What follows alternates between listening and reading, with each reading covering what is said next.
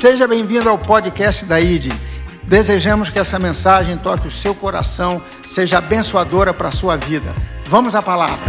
série, ela, ela ficou na minha cabeça durante a semana, depois do domingo da Páscoa. Quantos estiveram aqui no domingo da Páscoa? E eu fiquei pensando, então, o que falar, porque esse evangelho que Jesus deixou para a gente, ele é muito maravilhoso. E uma frase ficou no meu coração. Uma frase ficou como se fosse pulsando dentro de mim. Era assim: o ilimitado mundo do Espírito. O ilimitado mundo do Espírito. E sabe quando você vai dormir com aquilo na sua cabeça e você acorda? E eu fiquei pensando o tanto de coisa que tem para a gente viver agora. Mas antes de começar a palavra, eu preciso fazer uma rápida introdução. Para que a gente possa compreender o que está sendo ministrado. Porque a partir do momento que a gente compreender o que está sendo ministrado, vai ficar muito mais fácil a gente viver. A nossa vida ela é mudada pelas ideias que a gente recebe e que a gente tem como verdade. Então, se a gente está pregando domingo após domingo e essas pregações fazem sentido, é muito mais fácil a gente operar no que a gente está ouvindo. É muito mais fácil você dizer assim, entendi. Então vamos lá. Por que, que agora nós estamos entrando em uma série de quatro domingos chamado Ilimitado? Porque nós passamos pelo domingo da Páscoa. E no domingo da Páscoa a gente viu que sexta-feira foi o pagamento necessário para que o ser humano pudesse voltar a viver. A sexta da paixão foi Deus mostrando que o nosso pecado era tão grande e tão terrível que somente Jesus poderia pagar. A gente estava num lugar de tamanha morte que não era qualquer oferta que mudaria a nossa história. Então Deus se oferece como sacrifício pelo nosso pecado, para que a gente deixasse essa região de morte. Colossenses fala que nós somos transportados do império das trevas para o reino do Filho do seu amor. Quantos já leram isso? Para a gente ter essa saída do império das trevas, Páscoa, passagem, saída do velho para o novo, saída do Egito para a terra prometida, saída da morte para a vida, saída da tristeza para a alegria, saída da, da escassez para a abundância. Alguém diz amém? Para essa passagem acontecer, um cordeiro teve que morrer. O que assegura o sucesso da sua vida não é quão bom você é, mas quão bom Jesus é. O que assegura que as coisas vão dar certo não é quão bom você é, mas quão bom Jesus é. Então, sexta-feira é Deus gritando dos céus: está pago. Seu pecado foi pago. Sua dívida foi paga. De forma que agora o nosso maior empecilho para ver a glória de Deus não são mais os nossos pecados, mas a nossa antiga mentalidade. O maior empecilho de nós vermos o céu na terra não é mais agora aquilo que Jesus pagou, porque está pago. O empecilho é a gente crer que foi feito o que foi feito. A nossa mente se torna agora o principal campo que necessita de transformação para a gente viver dias como o céu na terra. Quantos lembram do Miles Monroe? Um dos grandes pregadores que tivemos o privilégio de conhecer nas últimas décadas, agora ele já está com Jesus. Mas ele dizia que você está uma mudança de mente de ver o céu na terra, uma mudança de pensamento, uma mudança de crer. E um dia ele foi contar a história dele. Ele fala que ele tinha 13 anos de idade, ele morava numa família muito, muito pobre em Bahamas, tinha quase oito irmãos que dormiam no mesmo cômodo. A sua casa não era uma casa, era uma casa praticamente assim, vamos botar um casebre muito, muito ruim. E ele fala que as visitas à noite não eram angelicais, eram visitas de baratas. E ele está com, ele tá com, com raiva daquela situação. E ele sai de dentro da casa e ele vai para o meio do mato que tinha lá perto. Obrigado. Vamos aplaudir nossos voluntários, irmão? Está até difícil de trazer a água agora, né? Tem que subir em cima do púlpito, quase pregar. E ele começa a brigar com Deus. E ele fala assim: Deus, desculpa, eu estou com muita raiva, você mentiu para a gente. Você falou na sua palavra que o teu povo reinaria em vida, mas olha o que, que eu vivo. Você falou que a gente teria abundância, não foi isso que Jesus disse? Eu vim para que vocês tenham vida e vida em abundância, mas eu não consigo viver nada disso. E ele começa a chorar. E ele fala que o coração dele começou a colocar para fora tudo que ele não entendia. E ele acha Deus injusto. E quando ele para de falar e ele se acalma, ele ouve Deus dizer assim: Não é que eu sou injusto, é que sua mente bloqueia tudo que eu quero fazer na sua vida. E ele, com 13 anos de idade, fala que foi a vez que ele ouviu mais forte a voz de Deus. de Deus. E ele começa a chorar e a falar: Deus, então me ajuda a mudar a minha mentalidade, porque se é isso que está impedindo eu de viver, eu quero mudar. E ele fala que com 13 anos de idade, ele começa a estudar quem era Jesus, a obra de Jesus, o que estava disponível. E ele começa a crer naquilo de tal maneira que a vida dele começa a ser transformada. Na época que ele pregou isso, ele estava no Brasil pregando e ele falou: Eu estou com 52 anos de idade e eu vim para o Brasil no meu próprio jato. Como pode? Uma criança que com 13 anos de idade não tem nada, com 52 ele dizia: Eu fiz cinco cursos superiores, eu falo cinco idiomas. Eu... Você olha e fala: Como que aconteceu isso? Uma mudança de mente. O poder do Evangelho é muito grande para a gente viver pouca coisa. Jesus pagou um alto preço para a gente viver pouca coisa. Então essa mudança de mentalidade ela tem que acontecer por quê? Porque no domingo é o domingo da ressurreição. Se domingo é o domingo da ressurreição, ressurreição fala de uma nova vida. Ressurreição fala de algo que agora nasce novamente e ressurge. Ressurreição então fala de algo que está pronto para viver o que nunca foi vivido. Alguém pode dizer amém? Então, quando Jesus ressuscita dos mortos, irmão, presta atenção, você precisa só crer. Quando Jesus ressuscita dos mortos, você ressuscita com Ele.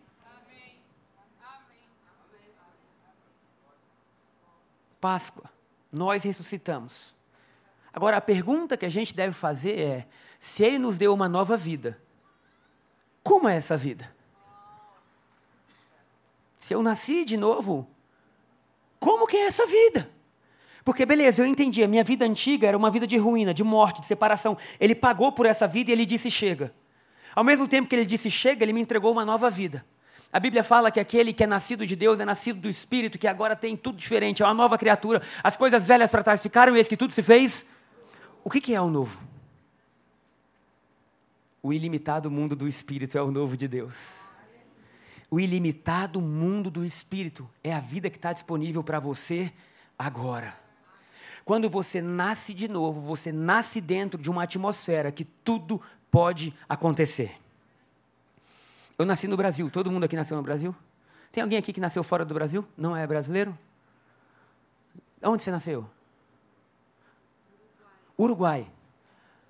Quando você nasce no Uruguai, você tem possibilidades diferentes de quem nasce no Brasil. Por exemplo, você fala outra língua, sim ou não? Você vai falar espanhol, mas quem nasceu no Brasil fala, em nome de Jesus, né, gente? Português. Mas se eu nascesse nos Estados Unidos, eu falaria inglês. Porque o lugar que eu nasço começa a apontar aquilo que eu posso viver.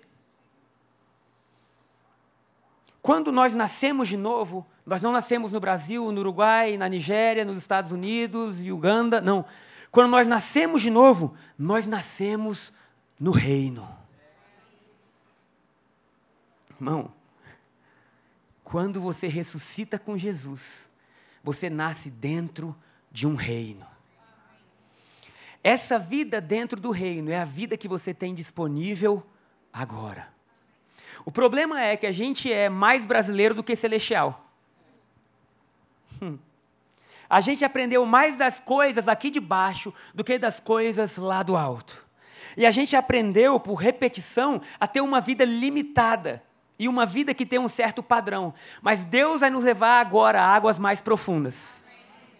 Aleluia. Deus vai nos levar agora ao reino que é ilimitado, unção ilimitada, alegria ilimitada, paz ilimitada, prosperidade ilimitada, saúde ilimitada, restauração ilimitada, cura ilimitada, tudo ilimitado. Por quê? Porque o Espírito Santo é quem conduz a nossa vida agora. Posso continuar? Dons ilimitados, frutos do Espírito ilimitados. Uma vida que a gente não sabe. Sabe aquela música, eu acho que era da Cassiane? Não sei se a igreja subiu ou se o céu desceu. Aí, viu? Vocês são crentes mesmo, hein? Tô quase já. Oh, aleluia! É do Padre Marcelo? Vou até cantar com mais força agora. Não sei. Subiu ou se o céu desceu. Aleluia, aleluia, aleluia. Vamos continuar. Mas o nível de vida que Deus quer que a gente viva é: eu não sei se a igreja subiu ou se o céu desceu. Eu sei que a minha vida está cercada por algo que eu nunca vivi antes. Porque a partir do momento que você ressurge, o Espírito Santo vem habitar dentro de você. Quantos lembram que no domingo da ressurreição, um anjo desceu do céu? E quando ele desceu, o que aconteceu com a terra? Tremeu.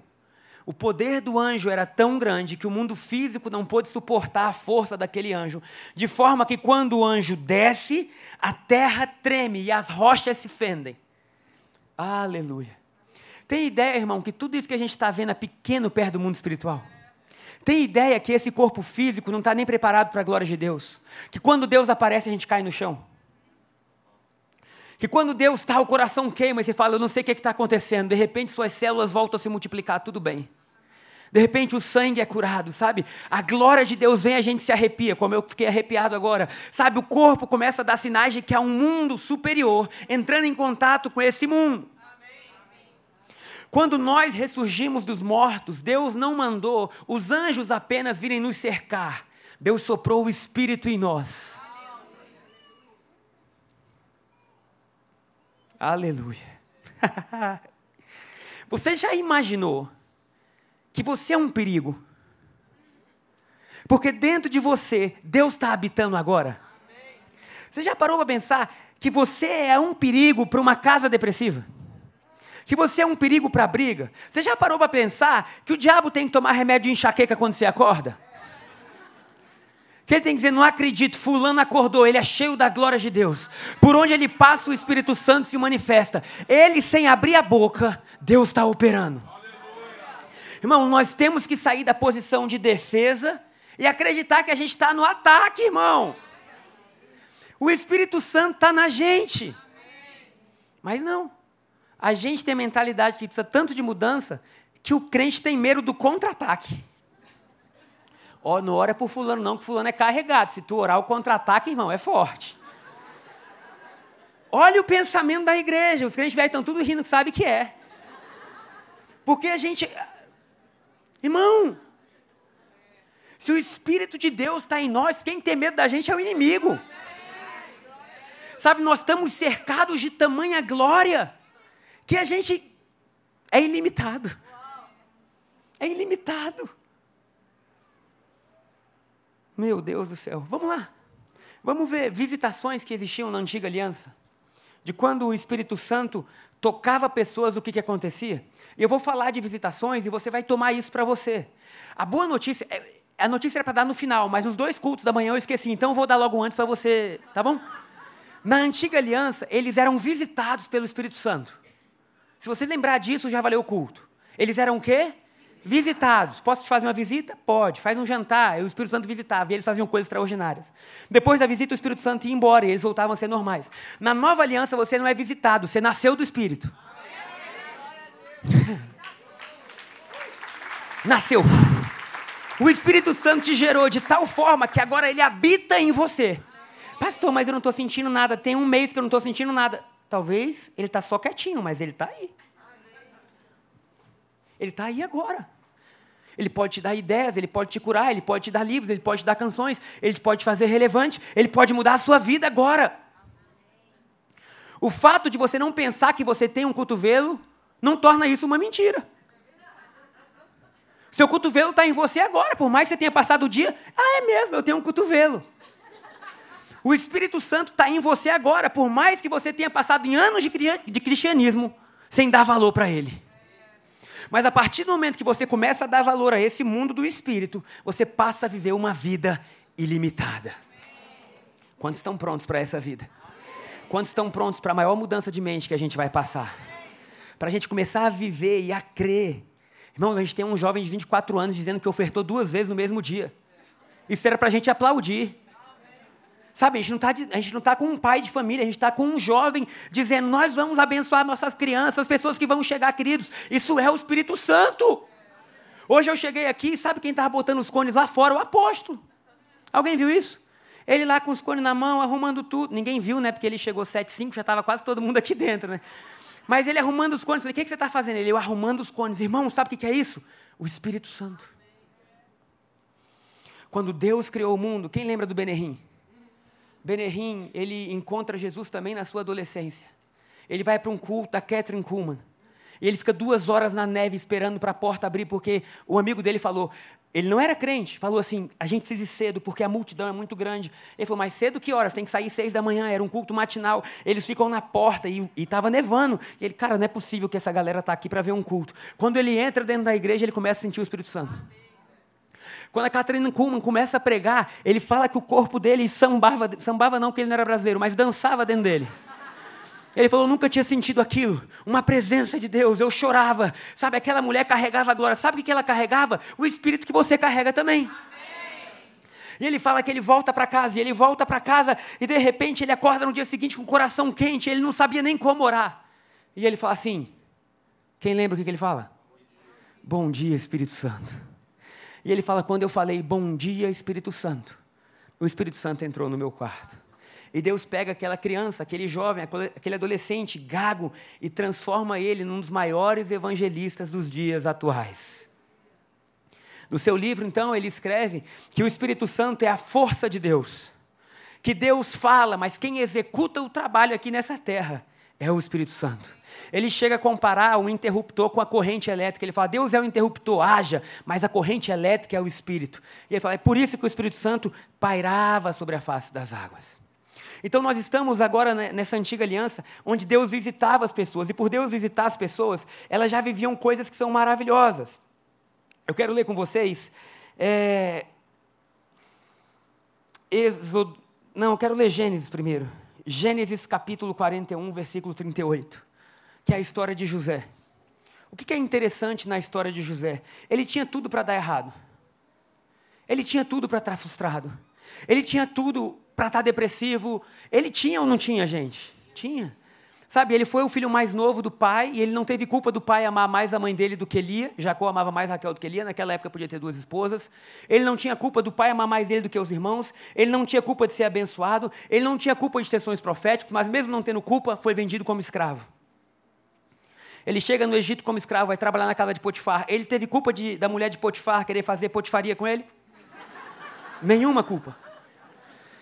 E ele é puro, e ele fala para aquela mulher: como que eu posso fazer mal contra Deus e contra meu Senhor? Ele mandou eu cuidar da casa inteira, eu só não posso tocar você. E ela ia todo dia tentar dormir com ele, até o dia que ele foge, e ela fica com parte da roupa dele. Ela fala: José tentou me assediar. José sai então da escravidão e que estava cuidando da casa e vai para a masmorra. Na masmorra, meu irmão, era o pior lugar que um ser humano podia estar. Mas a Bíblia fala que até na masmorra ele se tornou chefe dos prisioneiros, porque a mão do Senhor era com José. Irmão, tem ideia que tudo que parece que não está funcionando na sua vida, se a mão do Senhor for com você, aguarda só um pouquinho, que o sol vai raiar. E no tempo oportuno, o escravo o que estava na masmorra se torna o segundo homem mais importante da terra. Agora, olha como acontece isso. Por isso, depois que, que, José interpreta os sonhos, o faraó perguntou aos oficiais: será que encontraremos alguém como este homem? Sem dúvida, há nele o Espírito de Deus. O que fez José foi promovido não é que ele falava três línguas, o que fez José ser promovido não é que ele tinha um currículo bom, o que fez José ser promovido é que Faraó olhou para ele e falou assim: tem Deus nele. Eu creio que o que nós vamos viver como igreja, eu não falo id, não, porque id é só uma placa, mas eu creio que o que Deus quer fazer na igreja é fazer de novo o cristianismo ser relevante, é fazer com que a gente pare de ser besta é fazer com que a gente pare de reclamar e a gente comece a governar. Deus vai liberar de novo o Espírito sobre nós para a gente se tornar governante. Sabe? Ah, eu não gosto disso, eu não gosto daquilo, a gente só reclama da política. Pois então vamos nos tornar políticos. Vamos nos tornar aqueles que governam segundo o Espírito de Deus. Agora, irmãos, pensa comigo. O Espírito de Deus estava nele de uma forma tão avassaladora que não deixou ele parar. Eu quero declarar que Deus vai te empurrar. Que você pode até chorar, mas tu vai chorar caminhando para o teu futuro. Você pode até estar tá birrado com Deus, mas tu vai chegar no, no, na terra prometida birrado, mas vai chegar. Então Deus levanta José. Por que, que Deus levanta José? Não porque José era capaz, mas porque o Espírito estava sobre José. Vamos ler Juízes. Juízes, capítulo 6, versículo 34. Não, vamos ler Juízes, capítulo 14, versículo 6. O primeiro falava que Deus se apoderou de Gideão, que o Espírito do Senhor se apoderou de Gideão. O segundo fala que o Espírito do Senhor se apoderou de Sansão. Naquele momento, o Espírito do Senhor veio sobre Sansão. Quem veio? O Espírito do Senhor. Com tamanho poder, irmão, pentecostal. Você já imaginou o Espírito Santo vindo com tamanho poder que Sansão rasgou o animal pelas mandíbulas? Irmão, ele está falando de um leão. Quem é a pessoa que rasga um leão pela boca? Tu não bota a mão nem na boquinha de um Rottweiler, irmão? Não é isso? Chega uma criança, perde um cachorro, você fala: não, não, não, bota a mãozinha aí, não, filho. Você já imaginou um leão vir contra Sansão e Sansão pegar pela boca? Eita Deus. O que, que isso quer dizer? Isso quer dizer que Deus está te ungindo, que o Espírito Santo está sobre você, para quando o leão aparecer, você não fugir dele, não. Você fala assim: Eu vou te rasgar no meio. Chega de uma igreja medrosa, irmão. Aí, pastor, a crise está vindo. Crise, eu vou te rasgar no meio. Eu vou prosperar no meio da crise. Ah, mas eu estou desempregado. Agora o desemprego vai ver o que é um crente luxuoso no desemprego. Ah, mas eu estou. Irmão, rasga esse leão pela boca. Ai, pastor, mas você não sabe como é minha família. Eu sei como ela vai ficar. Saudável, bendita, alegre, restaurada. Pastor, mas você não sabe o que você está falando. Eu não preciso saber, eu preciso crer. Eu lembro do Kenneth Reagan. Quantos aqui conheceram o Kenneth Reagan? Conheceram que eu digo, leram livros do Kenneth Reagan? É difícil conhecer o Kenneth Reagan, mas enfim. Para mim, ele era meu íntimo, mas ele nunca me viu. Eu li quase todos os livros dele. E ele fala que Deus mandou ele começar a pregar sobre prosperidade. Aí começaram a dizer: agora esse pastor só fala de prosperidade. Mas ele fala que houve um levante tão forte que ele ficou mais forte para pregar sobre isso. E ele fala assim: eu pregava que Deus queria nos prosperar, com meu dedão batendo no chão, porque meu sapato estava rasgado. O meu dedo dizia para mim: tu é um mentiroso. Mas o meu espírito dizia: crê em Deus. Ô oh, irmão, preciso nem dizer o que, que o Kennedy Reagan virou. Ele virou simplesmente um dos maiores pastores e mestres da igreja do mundo. Um homem que andava com o sapato rasgado, mas porque ele creu que o Espírito Santo faria aquilo que ele faria. Sabe qual é o seu problema? Quando alguém fala alguma coisa muito grande, você bota, será?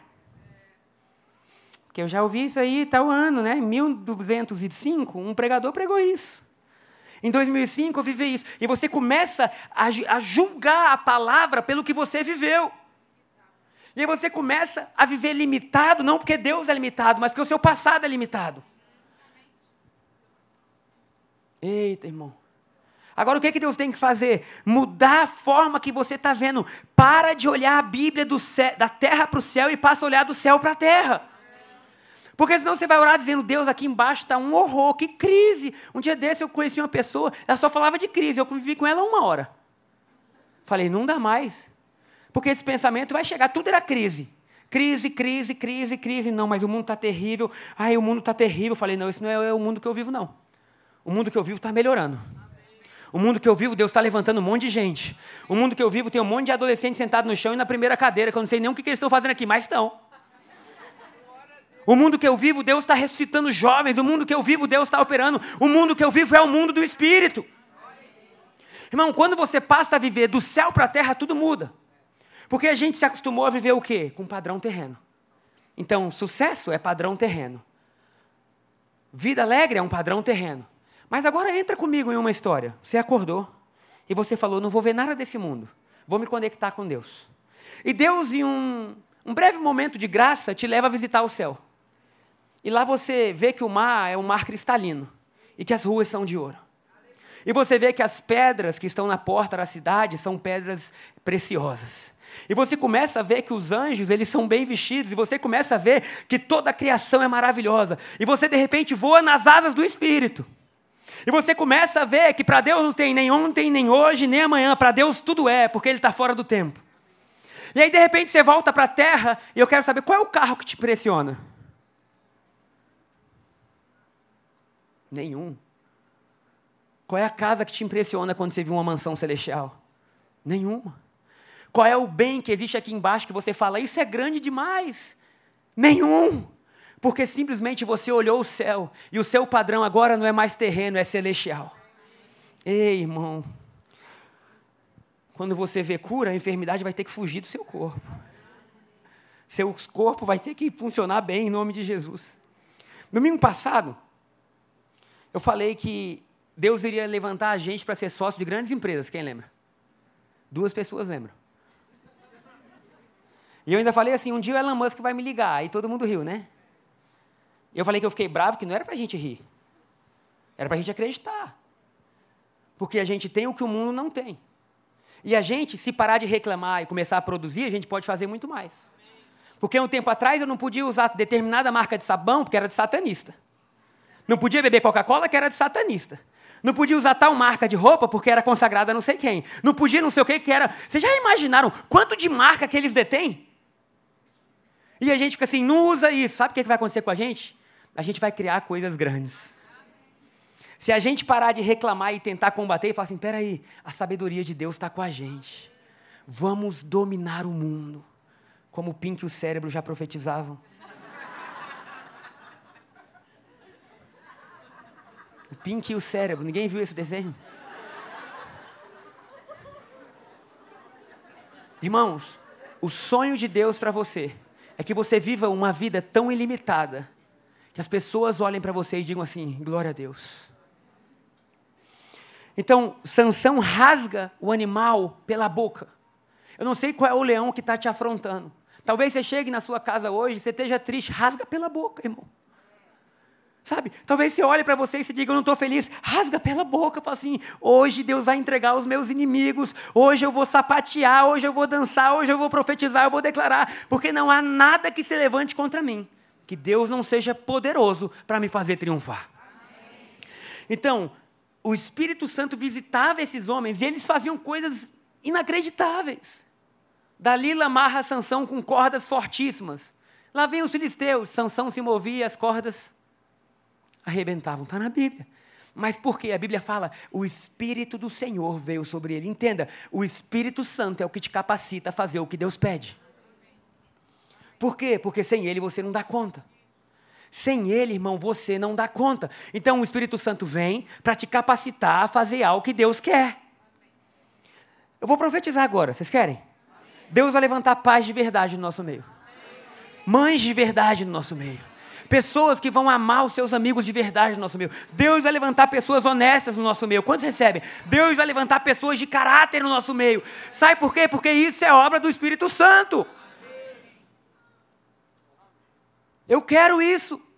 Porque ser crente hoje em dia não está valendo nada. Ah, fulano é crente. Quer dizer nada, eu não é. Irmãos, Deus tem que levantar na gente novo uma pureza que constranja que a gente seja poderoso e puro, amável de Deus. Aleluia, gente. Sério, chega de dizer que é só evangélico. Você nem entendeu nada, você continua querendo fazer o sacrifício e a campanha de 21 dias para tu ter vitória. Sabe? Querendo pagar o preço.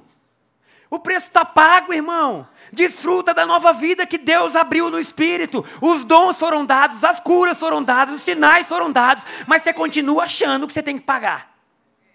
Shaila foi a um culto semana passada e ela me falou algumas coisas que ela ouviu. Eu falei: não é possível que no momento do dízimo o pastor dizia assim: divide agora, Deus, quem é e quem não é. Agora, Senhor, mostra para eles Irmão, eu vi isso, me deu urticária. Falei, o que, que é isso? Porque a gente vive uma coisa tão diferente. Deus não quer dividir se você é ou se você não é, se você dizima ou não, irmão. Pelo amor de Deus. Deus quer, Deus quer dividir quem é ou não é, pela fé na obra de Jesus na cruz. Estava tendo a generosidade de manhã. Quem falou foi a Juliana. Eu estava junto com meu pai ali dizendo: Deus, divide quem é e quem não é. Mas divide na verdade, Deus honra o povo que crê na cruz. Porque essa é a divisão de Deus. Se você crê, tem bênção na sua direção. Agora, pastor, se você falar isso, ninguém vai dizimar. Irmão, não seja bobo. Porque é o Espírito Santo que te capacita. Se não for o Espírito, tu começa e nem consegue. Fala, ai meu Deus, isso é demais. Agora eu pergunto, irmão, o que, que é demais para quem vive no Espírito? Você vive num reino ilimitado. No meio passado eu falei, eu vou me tornar sócio de pessoas. Não sei nem porque que eu falei aquilo, mas eu passei a crer. Voltei para casa dirigindo sozinho no carro e pensando, que grande bobagem que você falou, hein, Gabriel? Minha alma querendo brigar comigo e eu dizia, bobagem nada, vai acontecer. E minha mente, ah, querendo me deixar com vergonha. Eu falei, vergonha do quê? Vergonha do quê? A gente está o tempo inteiro, o que é que vão pensar, o que é que vão achar? Explodam-se. Eu quero entender o que, que Deus está achando. O que, que Deus está pensando. O que, que Ele está querendo fazer no mundo. E se você achar a mesma coisa de Deus, glória a Deus. Mas se você não achar, eu não posso parar.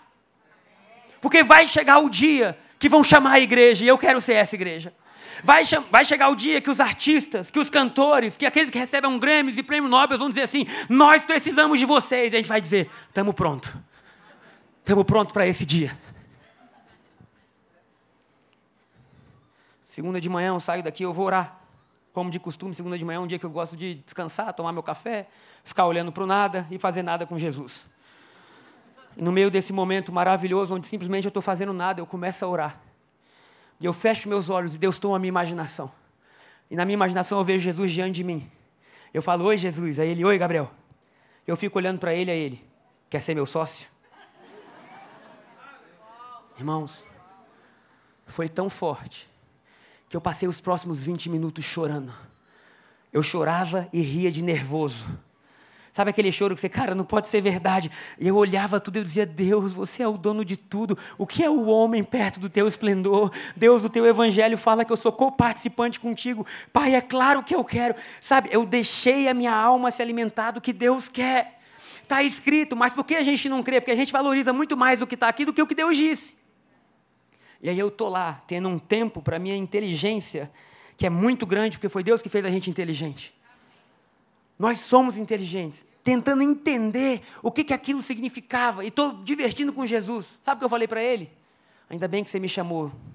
Tenho muitos conselhos para te dar. Tem tanta coisa que você ainda não sabe, Jesus. Eu posso ser tão útil. E eu ria da minha insignificância perto de Jesus. Porque eu dizia: o que, que eu posso te dar? Nada. Toma só meu corpo, meu coração. Você fala todas as línguas do mundo. Você tem toda a sabedoria, todo o conhecimento, você tem a cura, você tem tudo. Teoricamente, ele não ganha nada por estar com a gente. Aí você acha que 10% é suficiente? Você acha que você entregar 10%? Irmão, se você crê na nova aliança, Deus é digno do seu tudo, e eu vou ser bem sincero, tudo é tudo.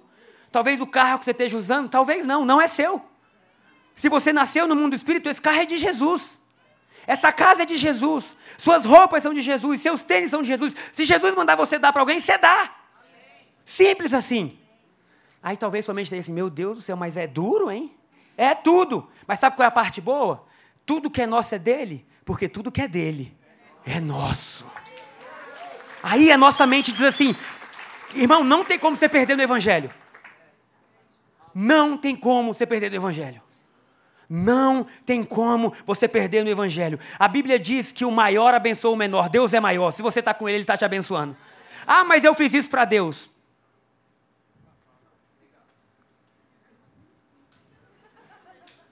Um dia desses me perguntaram, pastor, e quando a gente chegar no céu, a nossa recompensa? Eu falei, eu não estou preocupado com isso. Eu não estou preocupado com a minha recompensa, eu só quero ver Jesus. O que eu vou ter? Eu tinha um amigo que ele dizia que ele queria chegar no céu e só queria ter um leão de estimação. Ele foi para o céu um tempo atrás.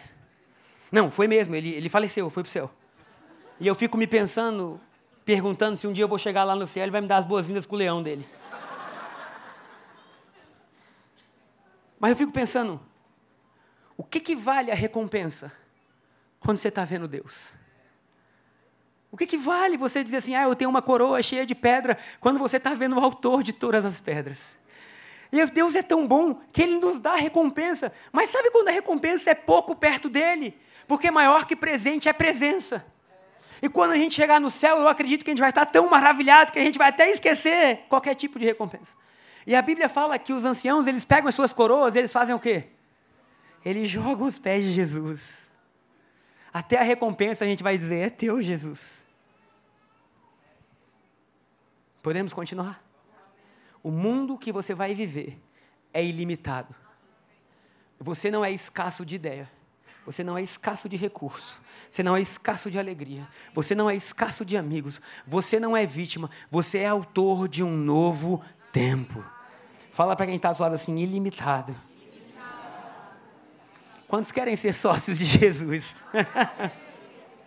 Somos filhos dele, na mesma família, na mesma casa. Irmão, esse é um, é um exercício legal para você fazer durante a semana.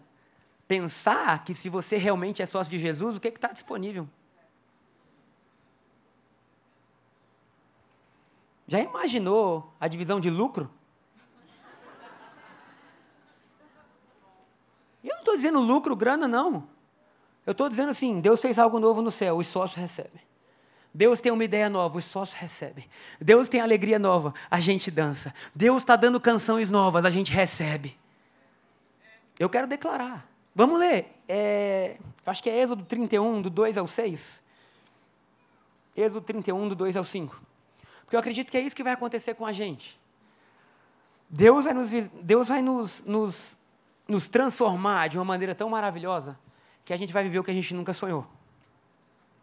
Diz assim a palavra do Senhor: Veja, escolhi especificamente a Bezalel. É um nome legal para o seu próximo filho, eu sempre falo isso. Filho de Uri e neto de Ur, da tribo de Judá. Enchi-o do quê? Do Espírito de Deus. Se Deus escolheu, o próximo passo é ele encher. Porque você não pode fazer o que Deus chamou para fazer. Eu não posso ser pastor e eu não posso fazer as outras coisas que eu faço na minha vida se Deus não estiver comigo. Porque o que Deus mandou eu fazer é eterno. E se é eterno, só o Espírito pode realizar. Então Deus fala: Eu chamei Bezalel e eu enchi ele do espírito de sabedoria, habilidade e perícia para trabalhos artísticos de todo tipo.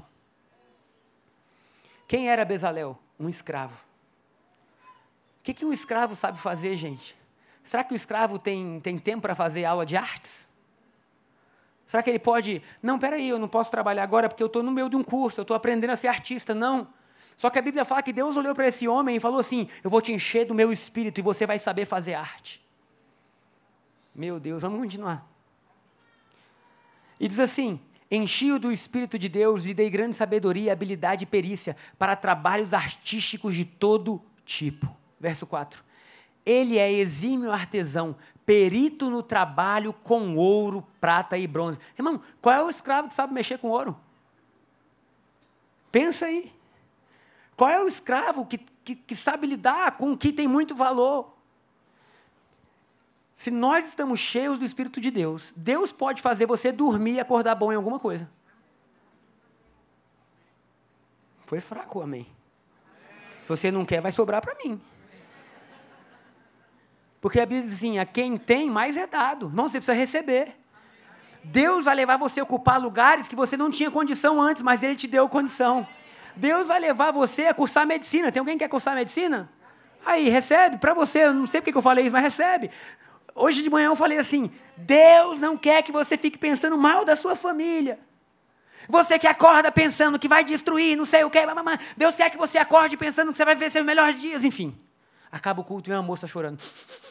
Sobe no altar. Pastor, há uma semana que eu tenho um pesadelo todo dia, eu estou grávida, meu primeiro filho, eu acredito que vai dar tudo errado, tudo errado. Eu falei, chega. Fala mais nada. Você está atrapalhando Deus. Pelo amor de Deus, uma menina bonita, jovem. Falei, você ainda está casada? Sim. É porque com o que ela estava pensando? Falei, agora você vai honrar Deus com seus primeiros pensamentos do dia. E você vai olhar sua família e declarar: família bendita. E se por acaso você sonhar coisa errada, você vai combater o sonho. Você não vai acreditar que esse é o seu futuro, porque o seu futuro é ilimitado. Então Deus unge Bezalel para trabalhar. Vamos para o versículo 5 tem aptidão para gravar e encravar pedras preciosas e entalhar madeira. É mestre em todo trabalho artístico. Irmãos, eu creio que o lugar de artes do mundo vai voltar a ser dos filhos de Deus. É. Eu creio que a próxima geração de atletas vão ser os filhos de Deus. Porque Deus ungiu para fazer gol. Os próximos cantores, Deus ungiu para cantar. Os próximos artistas mesmo, Deus ungiu. Sabe, os próximos grandes empresários, Deus ungiu. Por quê? Deus está chamando o mundo de volta para casa. Será que Ele pode usar você? Pessoas que eram visitadas pelo Espírito de Deus construíram coisas muito grandes.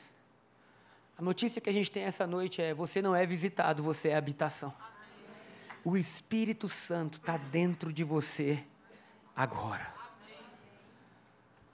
de forma que a sua vida passa a ser uma extensão do reino celestial. Está enfermo? Vem no Light Station. Deixa o pessoal orar. Deixe colocarem as mãos. Tantos milagres têm acontecido. Quer mais de Deus? Vem. Por quê? Porque Deus está compartilhando o que é dele com a gente. Mas para isso, irmão, você precisa crer que você está no mundo ilimitado. Você não nasceu para ter limites, você nasceu para viver coisas grandiosas. Sabe muitas coisas que limitou a gente, que limitaram a gente? É a fé errada de que crente é pobre. É a fé errada que dinheiro é do diabo. Irmão, o dinheiro é de Deus.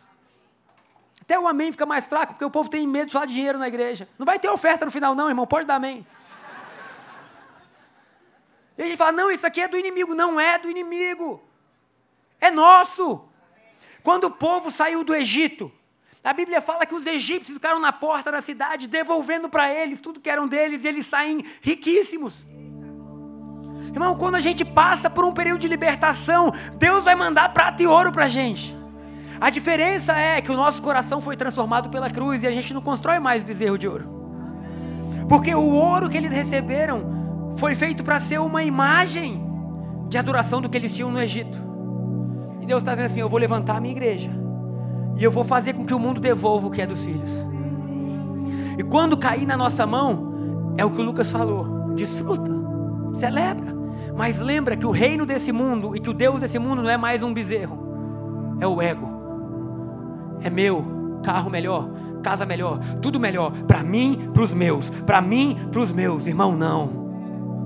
Para com isso, porque dentro da igreja, muitas vezes a gente vê o mesmo altar de adoração que há lá fora. Só muda que domingo a gente vem para cá. O que é nosso, não é nosso, é dele. E o que ele mandar, a gente faz. Há um tempo atrás eu andava de bicicleta. Porque Deus falou assim: Eu lembro, irmão, eu estava pregando na igreja. E até a expansão, e eu falei com Deus assim: Deus, Pedro entregou o barco para Jesus pregar. Você já imaginou se Pedro tivesse dito: Você não pode usar meu barco? E eu estou pregando, Deus fala comigo assim: Dá seu carro. E eu pensei: Sai para lá, diabo. No meio de uma pregação, falei: Que dá meu carro? E aí de novo vem aquilo, você está falando que Pedro deu o barco, entrega seu carro. Irmão, que guerra. E eu olhando o Charlie pensando, o que, que Charlie vai dizer? Ela estava na primeira cadeira. Começou o louvor final, eu desci e falei, Deus mandou dar o carro. E ela, e você ainda está pensando? É bom você estar tá casado com quem é doido por Jesus. Eu falei, a gente vai ficar com um carro só. Mas eu lembrei que tinha uma bicicleta. Pedala. Vai! Foi a época que eu mais ouvia pregação na minha vida. Época da pandemia, eu ia andando de bicicleta para onde eu tinha que ir, ouvindo Lin Hiles. Ixi, eu ia falar uma, uma forte do Lin Hiles, vou nem falar. Ele pregando só, há um nome no livro da vida, o nome de Jesus.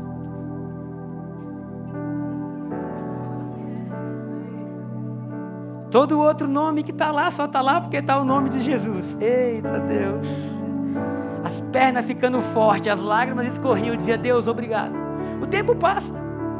Talvez a próxima estação Deus queira fazer coisas novas. Mas não é aquilo que você deu ou tem, é o Espírito do Senhor está sobre nós. O Espírito do Senhor está capacitando, está impulsionando. Meu irmão, o Espírito do Senhor está sobre nós. O Espírito do Senhor está sobre nós. Não é nosso, é dele. Quando a gente entender isso, ele vai compartilhar muito mais. Ai, é meu, é meu. Não, é meu. Não é seu. É dele. É dele. Estava conversando com a Shayla, amor. Está acontecendo tanta coisa louca que a gente fica assim, mas qual o ponto de equilíbrio disso? E aí a resposta que veio para a gente foi: o ponto de equilíbrio é nada é nosso, tudo é dele. Porque quando nada for nosso e tudo for dele, não tem vaidade, não tem briga. De quem é a igreja? Não é minha, não. É sua? Não, é dele. De quem é a sua família? É sua? Não, é dele. De quem são seus bens? São seus? Não, é dele. E quando você sai da sua limitação, de repente, estou vivendo ilimitado o ilimitado mundo do Espírito, o ilimitado mundo onde nada mais me para, o ilimitado mundo onde Jesus falou para Nicodemos: quem nasce do Espírito não sabe nem de onde vem nem para onde vai, mas ouve a sua voz. e é guiado por Ele. Irmãos, sejam bem-vindos ao ilimitado mundo do Espírito, ao mundo que Deus unge sua voz unge seu sorriso, unge sua vida, unge suas ideias, onde você fala: Deus, não mais eu vivo, mas Cristo vive em mim, não mais eu trabalho, mas Cristo trabalha em mim, não mais eu faço, mas Cristo faz através de mim, porque dele, por ele, para ele são todas as coisas, e isso envolve tudo que a gente tem. E aí, quando a gente entender isso, talvez a gente viva coisas maiores do que a igreja de Atos viveu. Eu não quero viver o que Atos viveu, não. Eu quero viver mais. Quero viver o vinho novo. Espero que essa mensagem tenha tocado o seu coração. Se você deseja nos conhecer mais e conferir nossa programação, baixe o aplicativo ID Online. E nas redes sociais você nos encontra como arroba ID Brasília. Um abraço, shalom.